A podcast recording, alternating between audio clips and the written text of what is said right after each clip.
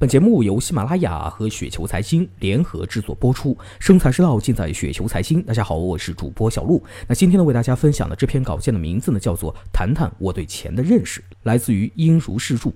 通常大家说到钱啊，应该指的都是流通中的货币。货币起源于以物易物，那个时候呢，弊端太多，人们需要一种中介手段来流通商品。那货币的根本价值就在于信用。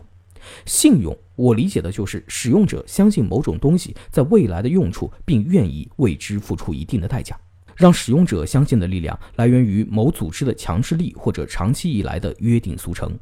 那我们跑个题，先来谈一下比特币啊。由于有人相信它的有用，并愿意付出人民币或者美元来取得它，所以呢，比特币呢也确实是有了价值。但是它跟通用货币的差别就在于，相信它的人群的范围。它难以在一个较大的经济体成为通用货币，因为它既没有强力组织的暴力背书，也缺乏黄金那样长期的群众基础，且有一个最大的缺点，就是用比特币做基础货币的经济体难以发展。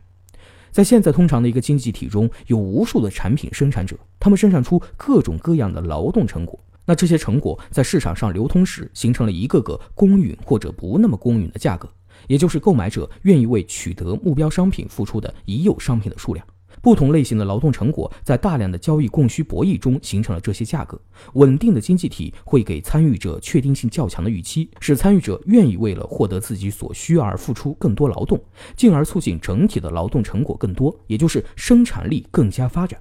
钱只是中介，不是交易的最终目的。所以大佬们经常说不在乎钱，钱不重要啊，那是因为他们深知这一点。我也是在炒股之后呢，才开始有所理解。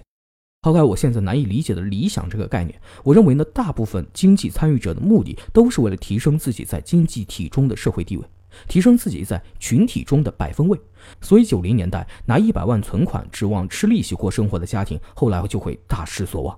一般大家呢会把这个归因于通货膨胀。但究其根本呢，通货只是中介，通货膨胀的同时，在经济发展的同时，中介背后的是整个社会的劳动成果总量膨胀的更多。九零年代一百万数量的中介所代表的劳动成果在社会总量中占比很耀眼，而当时生产力条件下很耀眼的劳动成果绝对数量，放到生产力大发展的现在其实是很少了。占社会劳动成果总量的百分比比那个时候呢要小很多啊，远远比所谓的通货膨胀本身让资产缩水的更厉害。就是你虽然小有进步，但是其他人进步的多得多。